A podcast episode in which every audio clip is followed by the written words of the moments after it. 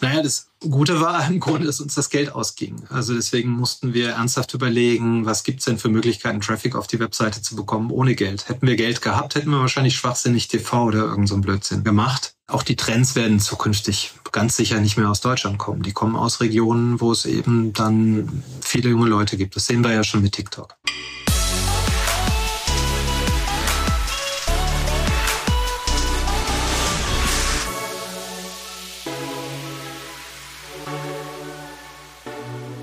Hey, herzlich willkommen bei Digitale Vorreiter, deinem Podcast zur Digitalisierung von Vodafone. Wir sind wieder dabei, die Woche fängt neu an.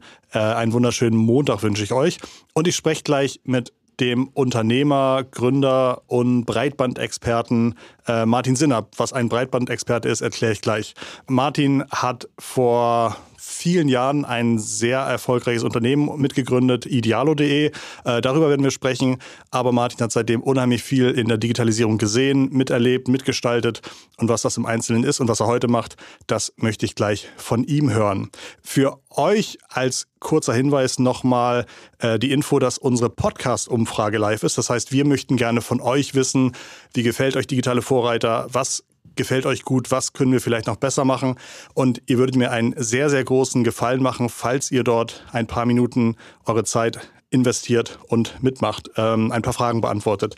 Die Umfrage dauert nur ein paar Minuten und als kleines Dankeschön könnt ihr auch etwas Fantastisches gewinnen, nämlich ein 5G Gigacube von Vodafone. Das ist sozusagen mobiles WLAN für unterwegs. Man muss den Cube einfach in eine Steckdose stecken und hat dann sofort sehr, sehr schnelles WLAN mit Highspeed. Das Tolle an dem Router ist, du kannst ihn nicht nur zu Hause nutzen, sondern auch überall mit hinnehmen. Also ja, wo es in Deutschland 4G und 5G gibt, kann man damit sehr, sehr schnell im Internet surfen. Als besonderes Goodie Du kannst zwölf Monate for free surfen. Das ist also ein Gewinn. Oder was auch ziemlich cool ist, wir veranstalten ja im Mai wieder das OMR-Festival in Hamburg und auch dafür gibt es fünf Festivalkarten zu gewinnen. Also, es lohnt sich. Karma-Punkte sammelst du außerdem. Ich freue mich, wenn du mitmachst. Den Link zur Umfrage findest du unten in den Shownotes. So, und jetzt Martin, hoffe ich, dass du dir ein paar Minuten Zeit nimmst, die Umfrage nochmal beiseite klickst. Ich habe gesehen, du hast gleich angefangen zu tippen und ein bisschen von dir erzählst. Herzlich willkommen im Podcast Martin Sinner. Hi. Hallo, schön dabei zu sein. Wir kennen uns ja tatsächlich auch schon relativ lange. Ich glaube, das erste Mal habe ich dich irgendwo mal im Büro sitzen sehen, als ich Anfang oder Mitte der Nullerjahre im Springer Verlag gearbeitet habe. In welchem Kontext warst du damals unterwegs? Ja, da erzähle ich mal ein bisschen die Idealo-Geschichte und da ordnet sich das dann ein. Also Idealo haben wir 99 im Grunde gegründet, so richtig los ging es 2000. Ähm, und 2001 ging uns dann die Kohle irgendwie aus. Wir haben es tatsächlich geschafft, ein bisschen Angel-Geld zu raisen. Ähm, waren dann quasi pleite, hatten aber im Grunde so alles zurechtgebastelt, äh, was wir brauchten. Sind gestartet mit der Webseite, natürlich noch nicht mit so wahnsinnig vielen Kategorien und wie gesagt, dann war die Kohle aus und das letzte bisschen an Kohle, was wir hatten, haben wir uns irgendwie zusammengesetzt und haben gesagt, das können wir zumindest jetzt eigentlich nur noch den Entwicklern bezahlen und sonst niemandem, also die, die wirklich sozusagen das operativ am Laufen lassen. Ich musste mir also einen Job suchen. Der Albrecht, äh, mein Co-Founder, hat das auch gemacht. Er ist ja Anwalt. Ähm, er ist dann eine Anwaltskanzlei gegangen und hat als erstes die Due Diligence bei der Finanzierungsrunde eines Wettbewerbers gemacht. Und mich sprach der Peter Württemberger an von Bild.de, damals Bild, t-online.de. Und ähm, dann dachte ich mir, das ist doch eigentlich eine gute, äh, gute Lösung. Habe da angefangen und durfte das auch irgendwie weitermachen, ideal und nebenher. Bis es dann halt einfach auch ziemlich groß geworden ist, also bis man es irgendwie nicht mehr so richtig verstecken konnte. Ähm, und dann war ich da nochmal so eine Zeit lang als Berater. Das war, glaube ich, in der Zeit, als wir uns kennengelernt haben da in dem Kontext. Wir haben auch mal eine Zeit lang für Bild.de äh, die Shopping-Section gemacht. Das war für, für Bild.de dann, glaube ich, relativ angenehm, dass ich das einfach fortgeführt hatte. Das war, was ich davor unter anderem gemacht habe. Das war so die Phase und deswegen schwirrte ich da ab und zu mal bei Axel Springer rum. Das war alles zu einer Zeit, als Axel Springer bei uns, glaube ich, noch nicht eingestiegen ist. Und ein paar Jahre später ähm, kam dann Axel Springer auf uns zu, ähm, als sie gehört hatten, dass wir uns gesellschaftsrechtlich sozusagen verändern wollten. Wir hatten überlegt, ob wir da irgendwie einen, einen Strategen mit reinnehmen und unser SEO-Risiko sozusagen zu hatchen. ähm, weil wir Angst hatten, dass wir irgendwie mal aus dem Index rausfliegen und dann gar nichts mehr haben. Und ähm, da war Springer in dieser Phase auch ein toller Partner, weil sie unglaublich viel Link-Power mit eingebracht haben. Wir haben also von jedem Springer-Objekt Links bekommen. Das haben wir in den Vertrag reinverhandelt, dass uns jeder Springer-Titel, jede Springer-Webseite Backlinks geben muss. Und das hat Idealo dann nach oben geschoben in den, in den SERPs. Und damit waren wir dann im Grunde auch unangefochten in den SERPs die Nummer eins im deutschsprachigen Preisvergleich. Schade, dass Springer nicht international war. Da hätten wir in anderen Ländern wahrscheinlich auch noch ein paar Links bekommen. Ich finde, du bist immer auch so ein bisschen ein, ein Meister darin, Dinge zu erzählen, ohne dass man das Gefühl hat, boah, das ist ja ein Riesenthema. Hast du ein paar Eckdaten zu Idealo? Wie viele Mitarbeiter habt ihr? Wie viel Umsatz vermittelt ihr? Ähm, wie viel Umsatz hat das Unternehmen aktuell? Gibt es da irgendwas? Denn ich glaube, das ist schon auch für den Springer-Konzern ein unheimlich wichtiges Asset. Puh, äh, ganz ehrlich, ich gucke mir die Zahlen nicht so genau an, aber was ich weiß, sind auf jeden Fall mehr als 1000 Mitarbeiter. Irgendwas vielleicht schon 150 oder 2 Millionen Umsatz. Muss man jetzt... Äh, Innenumsatz. Äh, ja, das ist ja klassischer Umsatz, wobei Idealo jetzt auch GMV macht, weil Transaktionen im Grunde auf Idealo auch stattfinden, wo Idealo tatsächlich den, den Umsatz processt.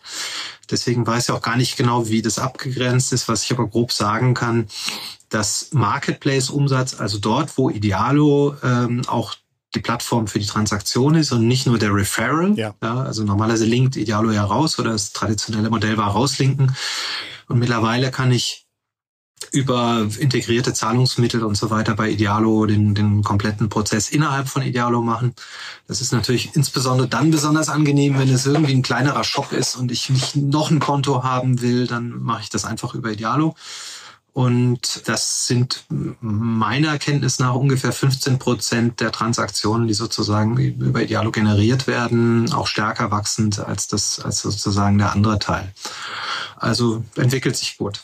Du hast erzählt, ihr habt euch 99 äh, zusammengefunden. Das war dann irgendwie ein, zwei Jahre, nachdem es Google gab und ihr habt unheimlich früh erkannt, wie kräftig oder wie wertvoll Klicks sein können, die von Google kommen. Damit wart ihr ja vielen, vielen anderen Unternehmen und auch gerade ähm, Händlern, Retailern über eine Dekade voraus. Also selbst 2010 haben ja immer noch unheimlich viele Internetseiten oder Händler, die im Internet verkaufen, das Thema SEO nicht so super ernst genommen. Ihr habt das sehr, sehr früh erkannt, seid wahrscheinlich irgendwie die professionellsten Optimierer Deutschlands mit Abstand, die da irgendwie am meisten Umsatz rausziehen aus, aus der Google-Suche.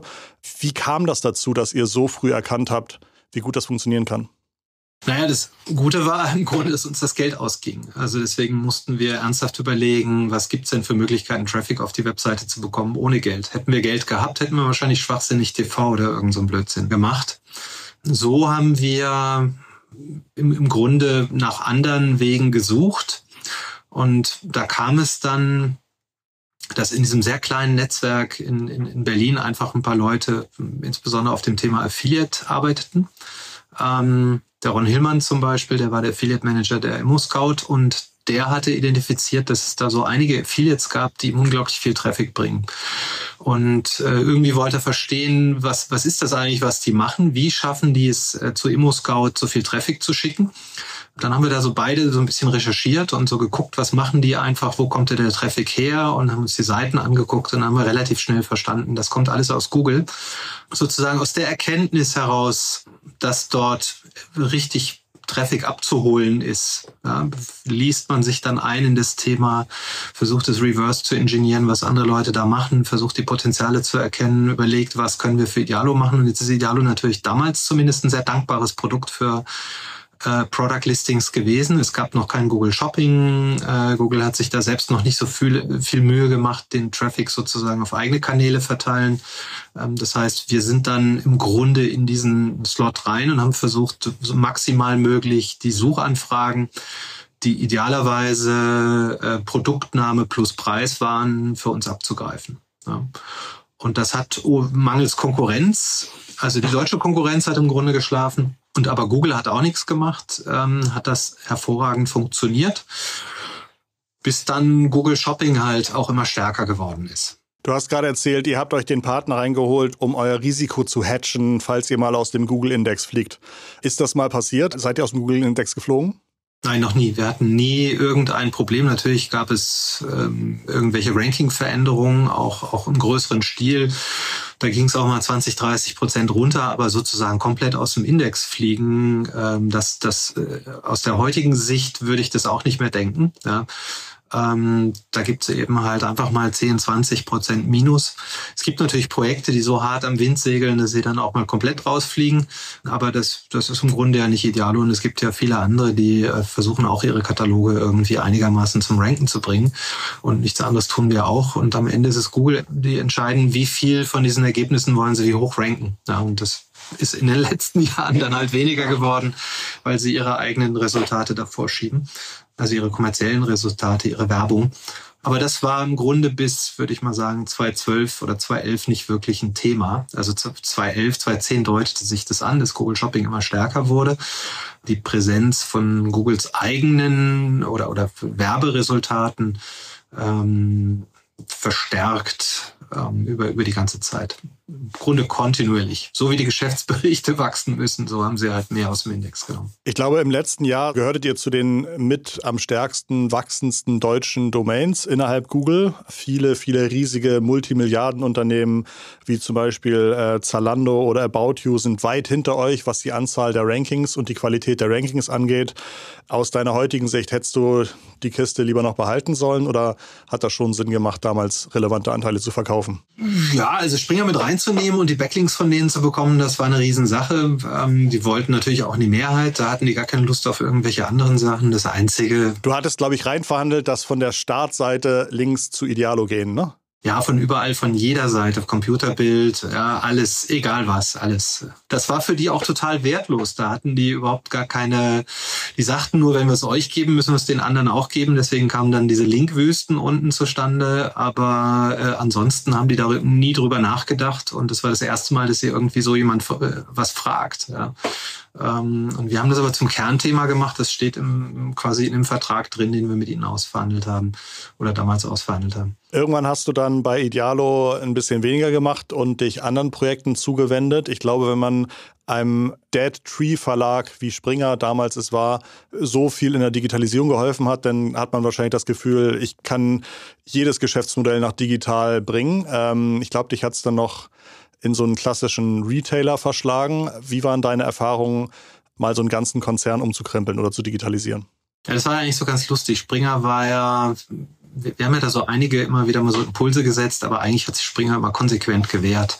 Das ist aber typisch. Die Manager wollen sozusagen selbst auf das Thema kommen, not invented here äh, ist, ist irgendwie so ein Thema. Das heißt, ähm, bei Springer hat man sich sozusagen gegen SEO gewehrt. Ich erinnere mich sogar noch die Sprüche bei Bild.de, da warst du dann ja aktiv. Welt.de. Mhm. Das hast du in der Anfangsphase ja selbst erlebt, wo die gesagt haben, ach so genau, Welt.de warst du, aber da war es ja genauso. Mhm. So nach dem Motto, äh, wozu brauchen wir SEO? Ja, wir, wir machen Nachrichten, Nachrichten sind aktuell, bis die, bis die aktuellen Nachrichten gerankt sind sind sie schon nicht mehr aktuell. Oder der Klassiker, ich schreibe doch für den Nutzer und nicht für eine Maschine, Christoph. Genau, richtig. So, das waren so die Sachen, die wir da auch gehört haben. Deswegen haben wir da, äh, haben wir vielleicht nur als Role Model funktioniert, evangelisiert. Das war zwecklos. So, und das zeigt im Grunde aber auch, wie es generell ist. Ähm, also wer war der Leidtragende von Idealo, muss man einfach sagen, Geiz ist geil. Wir haben Geiz ist geil komplett dekonstruiert. Weil Geiz ist geil hat die Hypothese aufgestellt, dass man bei Mediamarkt und Saturn günstig kaufen kann. Ähm, und Idealo hat gezeigt, dass es einfach oberteuer ist und ähm, dass es sich gar nicht lohnt, bei Mediamarkt und Saturn zu kaufen. Ihr habt teilweise eine richtige äh, Kampagne dagegen gefahren ne? und gesagt, hey, ver vergleich doch mal. Nö, das haben wir nicht so bewusst. Wir haben nicht einzelne Player rausgenommen. Es hat, haben, rund um die Medien haben das irgendwie aufgegriffen. Die haben gesagt, hier, Geiz ist geil, ihr sagt, ihr seid hier die billigsten und, und jetzt bei Idealo haben wir das irgendwie 20 Prozent billiger gefunden. Da stimmt doch was nicht. Ähm, die Medien waren aber jetzt wiederum alle Werbekunden von Mediamarkt Saturn, deswegen konnte man sich darauf verlassen, dass von den Medien relativ wenig kam. Im Grunde war das eine Grassroot-Bewegung. Die Deutschen haben äh, angefixt auf Geiz ist geil, dann doch mal überprüft, stimmt das denn und sind dann am Ende zum Ergebnis gekommen, alles, alles doch nicht ganz so, wie da behauptet wird. Und so haben wir dann im Grunde diesen Traffic, wo die Leute dann doch nochmal die Preise von Mediamarkt gecheckt haben, natürlich abbekommen. Wobei man muss jetzt auch mal sagen, Mediamarkt hat immer andere Produktbezeichnungen gehabt, deswegen konnte man das alles nicht vergleichen. Das haben die absichtlich gemacht. Ähm, aber die Sachen, die man vergleichen konnte, waren bei Mediamarkt immer deutlich teurer. Ähm, insofern haben wir Mediamarkt schon zum gewissen Grad, äh, waren dann Dorn irgendwie. Ja. Es war immer so ein bisschen, die fanden es schon interessant, was sie machen, aber sie wussten auch, dass das eigentlich nicht richtig gut ist für sie. Gleichzeitig sind aber Unternehmen wie Red Coon im Grunde äh, auf Idealo als Plattform gewachsen. So wie Amazon-Händler auf Amazon gewachsen sind, gab es ganz viele, die auf Idealo gewachsen sind, ähm, weil sie sich eben gesagt haben, lieber verkaufe ich viel günstig als wenig teuer. Ähm, also lieber nehme ich ganz, ganz oft eine Marge von 5 Euro als nur einmal eine Marge von 30 Euro. Ja. Und da war Redcoon einer der Player und es waren Ex-Mediamarkt-Leute. Und für die hat sich dann wiederum ähm, Mediamarkt irgendwann oder Mediamarkt Saturn interessiert, hat die gekauft ähm, meines Erachtens unter einer vollkommen falschen Hypothese, weil, weil die Red Coon war meines Erachtens tendenziell eher so ein bisschen zwielichtig und hat in Kreisen eingekauft, die ganz sicher nie an die Mediamarkt Saturn verkaufen möchten oder würden. Bis einschließlich dessen, das war ja dann auch in der Presse, dass, dass da auch mal die Mehrwertsteuer ähm, kreativ ausgelegt worden ist. Ähm, zu kreativ für das Finanzamt. Und ähm, insofern würde ich sagen, dass war jetzt ein Modell, Idealo ist ein Absatzkanal für günstige Ware, aber das ist im Grunde ein Modell, was in der Mediamarkt Saturn nichts zu tun hat. Ja. ja. Die hatten aber die Hypothese, die Akquisition kann ihnen helfen. Interessanterweise muss man einfach sagen, kein Asset, was die, was die Red Kuhn hatte, äh, hat irgendwie der Mediamarkt Saturn irgendwie geholfen. Aber verstanden hat's da keiner, warum. Ja. Und technologisch waren die unglaublich schlecht. Die haben im Grunde nur einen Kanal bedient, also mussten die auch nicht attribuieren, ähm, hatten auch keine Ahnung von anderen Kanälen, haben im Grunde immer nur das Affiliate-Modell gefahren, irgendwie zweieinhalb, drei, vier Prozent irgendwie Provision gegeben. Das ist ja super billo. Und im Grunde war denen egal, wo der Traffic herkommt, Hauptsache irgendwie einigermaßen billig und, und äh, Cost per Order musste stimmen. Das war so das Modell. Und ja, irgendwie dachten die, ich könnte ihnen dabei helfen. Ich konnte ihnen im Grunde auch helfen. Ich habe mir das Ding angeschaut, eine Zeit lang haben gemerkt, das ist von oben bis unten totaler Müll. Das ist Legacy, sieben Jahre lang nicht gepatchte ERP und also wirklich ein Haufen Schrott. Aber so ist es halt, wenn Leute, die eigentlich keinen Plan haben, dann glauben, durch eine Akquisition irgendwas kaufen zu können, dann glauben sie jede Zahl und kaufen dann irgendwas, was ihnen fürchterlich auf die Füße fällt. Das war im Grunde diese Erfahrung. Und die, ich musste die Erfahrung machen, dass, dass die zwar in der Lage sind zu identifizieren, wer könnte ihnen helfen, aber sie nicht in der Lage sind, am Ende äh, zu identifizieren, ist es zwecklos, dass ihnen jemand hilft. Ja, die Schlacht ist schon verloren. Ähm, und auf die anderen Themen sah es so ähnlich aus. Ja, wir haben da unglaubliche Mengen von monolithischer Software irgendwie hingestellt. Ähm, und wenn ich dann irgendwas gefaselt habe von nicht so monolithischen Services, ähm, dass, wir, dass wir irgendwelche Services miteinander kombinieren über APIs oder so, haben die mir nur einen Vogel gezeigt und haben, haben gesagt, nee, nee, wir haben jetzt irgendwie 30, 40 Millionen in dieses, eigentlich in diese Mainframe-Technologie reingesteckt. Ähm, die wollen wir jetzt auch haben wir haben ein extra Rechenzentrum dafür gebaut. Ja. Wenn du jetzt um die Ecke kommst und sagst, Freunde, damit seid ihr fünf Jahre zu spät und äh, das geht jetzt alles in die Cloud und muss alles über APIs kommunizieren, das war ungefähr genauso. Da gab es dann immer Leute, die sagen, da hast du vollkommen recht, aber ähm, ich glaube, das Management hat es nicht verstanden und das ist, glaube ich, das generelle Problem bei Digitalisierung, dass das Management irgendwie vom Know-how zehn Jahre zurück ist und um, Hypothesen hat, die gar nicht funktionieren. Aber es sitzt da eben als Management und wer will schon seinen drei Millionen oder vier Millionen Euro Vertrag pro Jahr irgendwie freiwillig aufgeben, weil er feststellt, dass er ein kompletter Idiot ist. Ja. Ähm, das, das würde ich jetzt auch immer, immer von Digitalisierung erzählen allen Leuten und würde sagen, ja, ja, wir digitalisieren und wir sind die Besten in der Digitalisierung, wir holen uns die besten Leute. Hauptsache, ich behalte meinen Job. Ja.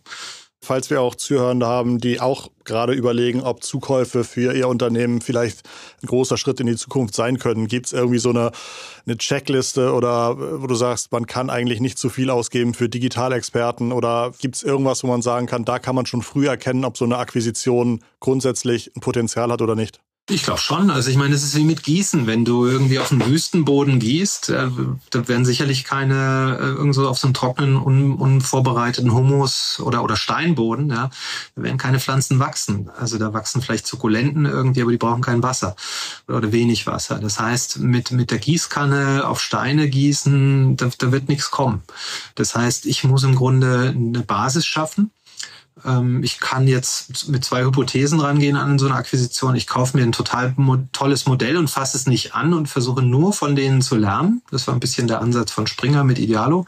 Die haben überhaupt nicht verstanden, was sie machen. Ich glaube, sie haben es bisher immer noch nicht verstanden, muss man ganz klar sagen. Also alle, alle die da so in, in bestimmten Rollen sind, verstehen, glaube ich, nicht wirklich, was Idealo macht.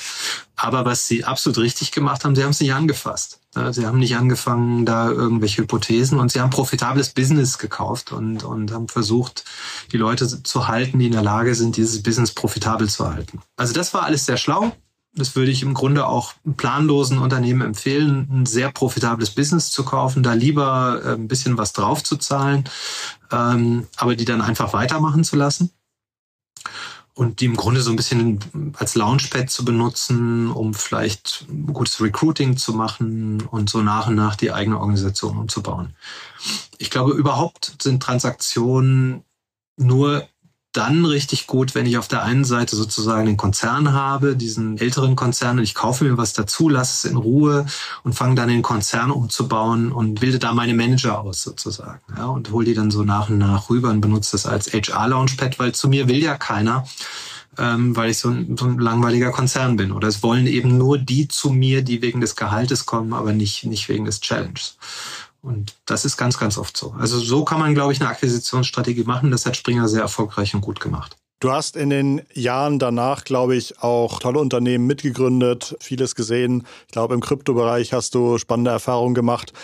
Aktuell, und darüber wollte ich gerne noch ein bisschen mit dir sprechen, findest du eure Unternehmung 360 Dialog spannend? Was macht ihr da? Ja, also ich, ich habe ja einiges gesehen, wie sich Dinge weiterentwickeln. Jetzt gibt es das Thema Web 3. Ähm, ich glaube, es gibt da im Grunde einen parallelen Trend. Ähm, man sich so ein bisschen überlegt, wie hat das Internet funktioniert in der ersten Phase, gab es E-Mail, in der zweiten Phase hat man dann Webseiten gemacht und, und die Leute haben Webseiten benutzt. Dann ging das in Richtung Mobile, dann funktionierten die Webseiten nicht mehr, dann musste man Apps anbieten. Ähm, alles ist weiter gewachsen, also die Webseiten haben deswegen nicht weniger Traffic bekommen, weil es Apps gab, äh, zumindest insgesamt nicht. Und der nächste Schritt ist im Grunde das, was wir in China auch schon sehen. Die Leute sind auf dem Handy unterwegs und das Problem mit Apps ist, dass es so unglaublich viele gibt. Und ähm, da habe ich jetzt hunderte von Apps und dann weiß ich gar nicht mehr, wie die heißt. Mein, mein Liebling ist eine App, die heißt, hieß mal My Taxi, aber ich habe immer noch nicht mehr gemerkt, wie sie jetzt heißt. Ähm, das ist das Allerblödeste, seine App dann auch noch umzubenennen. Ja, von einem einfachen Namen auf einen generischen, den sich keiner merken kann. Aber das zeigt eigentlich das Beispiel. Und wenn ich jetzt überlege, wie will ich mir ein Taxi rufen, dann will ich eigentlich in WhatsApp reingehen und sage, bitte ein Taxi. Und dann antwortet mir ein Chatbot ähm, an die gleiche Adresse wie letztes Mal, weil ich da schon mal was bestellt habe. Äh, dann sage ich ja, fragt der Chatbot noch wann, gibt mir vielleicht sogar irgendwelche Buttons zurück in 10 Minuten, in 20, in 30, in einer Stunde oder so. Ich klicke einfach auf den Button in einer Stunde, da will ich nämlich mein Taxi haben und das Taxi ist gebucht, fertig. Die haben meine Handynummer, wenn sie nachfragen wollen. Also alles easy. Ähm, Im Grunde kann ich auch den Payment-Link damit schicken und, und das Thema ist super simpel gelöst und ich muss nicht nach dieser App suchen, deren Namen ich mir nicht merken kann. Ähm, das ist etwas, was in China super etabliert ist, wo im Grunde WeChat auch noch darüber hinaus als Payment funktioniert, aber auch als Couponing und weiß der Geier, was da alles für Funktionen drin sind. Das sind die sogenannten Super-Apps. Aber interessanterweise sind diese Super-Apps immer irgendwie eine, eine Weiterentwicklung eines Messengers. So. Und ich glaube, das ist neben, neben dieser sozusagen Dezentralisierung von Finance, ähm, ist es der andere Trend, dass wir mit diesen immer komplexer werdenden Themen, Apps und so weiter im Grunde für bestimmte Use Cases die total simple Eingabemaske brauchen. Und das ist, das ist der Messenger. Und das wird und funktioniert auch schon sehr gut. Und wir müssen nur aufpassen, dass wir nicht immer den deutschen Blick darauf haben, weil was erstmal sind wir in Deutschland absolute Digitalisierungsrückständler. Ja, dafür hat die Neuland-Fraktion, die abgewählt worden ist, dafür gesorgt. Die Frage ist, ob die neue Regierung das besser macht. Das werden wir sehen. Aber Digitalisierung ist Neuland in Deutschland und Insofern muss man sich mal anschauen, wie funktionieren diese Themen in anderen Ländern. Und da gelten im Grunde zwei Sachen. Es gibt viele Länder, die die E-Mail übersprungen haben speziell die, wo die Leute ins Internet gegangen sind, als es schon Messenger gab. Also siehe Indien, Brasilien, Lateinamerika und so weiter. Das erste Tool, was die benutzt haben, als sie ein Smartphone hatten, war ein Messenger. Warum? Weil man damit kostenlos telefonieren und Nachrichten schicken kann. SMS kostet, telefonieren kostet, also haben die Messenger benutzt. Und deswegen haben in diesen Ländern und in vielen Ländern Südamerikas oder in allen Ländern Südamerikas, Indien, auch auf vielen anderen Regionen, haben wir den führenden Kommunikationskanal, den Messenger. Im Kontrast zur E-Mail, die dort keiner benutzt oder fast keiner, die man wirklich nur in absolut notwendigen Fällen benutzt, wo es halt gar nicht anders geht. Eine kurze Nachfrage. Ihr habt bei der 360 Dialog die Möglichkeit, über eine API WhatsApp zu bedienen. Und das ist eine relativ ähm, seltene Geschichte. Und dadurch, dass ihr das Ganze automatisieren könnt und betreiben könnt, habt ihr die Möglichkeit, Plattformen drauf aufzubauen, die halt unheimlich viele äh, Use Cases bedienen können. Und vor allen Dingen, weil sie so einfach so also auf WhatsApp aufsetzen und WhatsApp so weit verbreitet ist, so eine niedrige Schwelle haben, dass man sie nutzt, glaube ich. Ne? Also ich glaube, dass das Thema WhatsApp und WhatsApp API hattest du jetzt erklärt, aber nie explizit genannt. Deswegen sage ich es noch einmal, damit man es versteht. Ja, die, die Rolle der 360 Dialog ist jetzt als ein, ein sogenannter BSP, Business Solution Partner von WhatsApp. Ähm, und da haben wir uns ganz gut entwickelt und sind wahrscheinlich der größte weltweit oder einer der größten weltweit. Da sind wir sozusagen Gatekeeper auf die WhatsApp API, was nicht dauerhaft ist. Irgendwann wird die WhatsApp API sicherlich public. Ähm, aber das Thema ist so komplex, ähm, dass, dass es einfach sehr, sehr viele Unternehmen gibt, die dort Support brauchen. Also fangen wir mal an mit GDPR zum Beispiel, perspektivisch ähm, vielen anderen Sachen. Jetzt kann man auch fragen, Facebook API, die ist ja public, warum haben, sind die nicht gleich public gegangen? Da kann man auch eine relativ einfache Antwort drauf geben. Das ist die End-to-End-Encryption. Decrypten sozusagen die Kommunikation und encrypten die Kommunikation mit Hilfe eines sogenannten Dockers. Und den müssen wir auch hosten. Der ist auf unserer Seite. Und das ist der Grund, warum WhatsApp eben mit Partnern arbeitet, weil sie sich darauf verlassen müssen, dass diese Leute diese, diese N- und Decryption halt sauber machen. Und solange Sie kein Produkt anbieten, Sie planen das zu tun, aber solange Sie das jetzt nicht tun, brauchen Sie die Partner, die eben diese Docker hosten. Und in dem Moment, wo Sie es sozusagen selber anbieten, ist es immer noch die Frage, will ich meinen Encryption Docker bei Facebook hosten lassen und ihn dort encrypten lassen? Ich will es nicht. Also mal abgesehen davon, dass ich nicht glaube, dass GDPR-konform ist. Ja. Es gibt genügend Unternehmen, die sagen, wir wollen dieses Thema Verschlüsselung von Nachrichten, wir wollen das nicht irgendwie weggeben, wir wollen das bei einem Unternehmen haben, dem wir vertrauen. Ja. Und dann ist eben die Frage, vertraue ich Facebook mehr als der 360 Dialog? Ähm, das ist die Antwort für viele relativ einfach. Kannst du einen typischen Use Case oder eine typische User Story erzählen, die ihr gerade umgesetzt habt oder die ihr gerade umsetzt, damit man nochmal mehr greifen kann, was so eine typische, ein typischer Ablauf ist. Das Taxi hattest du eben erwähnt. Was gibt's da noch? Also es gibt ganz viele Terminvereinbarungen. Das ist ein relativ simpler Use Case über WhatsApp. Mhm. Ähm, generell alle Kundenanfragen. Es ist viel einfacher, eine WhatsApp-Anfrage über ein Chatbot laufen zu lassen als eine E-Mail ähm, weil die Leute sich da kürzer fassen, ähm, die Dialoge sozusagen sich einfach strukturieren lassen, keine großen Anreden sind. Es gibt viele Gründe, warum das besser funktioniert. Ähm, zumal ich meine Kamera auch relativ schnell in der Hand habe. Ähm, zum Beispiel, wenn ich jetzt irgendein Problem habe und irgendwas filmen muss oder sowas, schicke ich einfach das Mediafile rüber. Mhm. Also im CRM-Bereich sehen wir das sehr, sehr stark. Das ist eigentlich der, der erste starke Bereich, in, in den das reinkommt. WhatsApp pusht das Thema Commerce sehr. Das ist aber anhand von Komplexitäten und anhand von mangelnden Funktionen, die WhatsApp in dem Kontext anbietet, nicht so optimal, finde ich. Aber wird kommen, bin ich mir 100% sicher, dass Commerce das ganz große Thema wird. Ähm, andere Cases, ich könnte auch meine Lichter an- und ausschalten in der Wohnung mit, mit WhatsApp. Spricht ja auch nichts dagegen. Ähm, haben wir jetzt noch nicht gesehen, aber es ist so, so, ein Case, wo ich mal sagen, will ich mir eigentlich mal selber bauen demnächst. Dann brauche ich nämlich keine Nuki-App oder, oder ja. Äh, diese Apps, die es da in dem Bereich gibt, sondern da gehe ich einfach quasi mit der Message über die API auf die Schnittstelle von dieser Tür und öffne sie. Genau, Loyalty ist auch so ein Thema. Die Leute ähm, scannen ihren oder machen ein Foto von ihrem äh, Kassenzettel, schicken den rüber ähm, und kriegen die Punkte gut geschrieben. Als Identifikator gibt es nur die Telefonnummer. Ich brauche auch nicht wie bei einer E-Mail da irgendwie nochmal ein Opt-in. Ja, das ist ja, ist ja nicht nötig. In dem Moment, wo ich den Kassenzettel schicke, bin ich quasi Loyalty-Kunde der Lösung. Ja. Wenn ich mir überlege für andere Lösungen, was ich da für komplizierte Prozesse, einschließlich E-Mail-Opt-in, wo die E-Mails im Spam-Filter landen und sowas, das gibt's da alles nicht. Ähm, das funktioniert gut. Und wenn die Leute dann genügend Punkte haben, schicke ich denen halt die Message, schicke den Gutschein, den sie wieder umtauschen können. Also so ein Thema, was, was gut funktioniert, speziell dort, wo die Leute ja eben vielleicht auch so einen Dataplan haben, der nur WhatsApp umfasst, was in vielen Ländern ist. Also ein sehr, ich sag mal jetzt einen sehr schwachen Dataplan, wo sie nicht irgendwie 95 Apps haben oder wo es einfach nicht so eine App-World gibt wie in Indien. Ja. Wenn, wenn ich in Indien wäre, würde ich Loyalty immer über WhatsApp machen, weil es, weil es der Kanal ist, den die Leute benutzen. Ich habe vor dem Gespräch nochmal reingeguckt. Ich glaube, WhatsApp ist auch 14 Jahre nach dem Launch immer noch in den Top 5 der am meisten heruntergeladensten Apps irgendwie jeden Monat. Also genau das, was du irgendwie gesagt hast, diese unheimlich niedrige Schwelle, A, mit Leuten in Kontakt zu kommen. Sie haben die App eh auf, sie benutzen sie den ganzen Tag. Man hat nicht das Problem, dass man unter den vielen anderen Apps irgendwie verloren geht.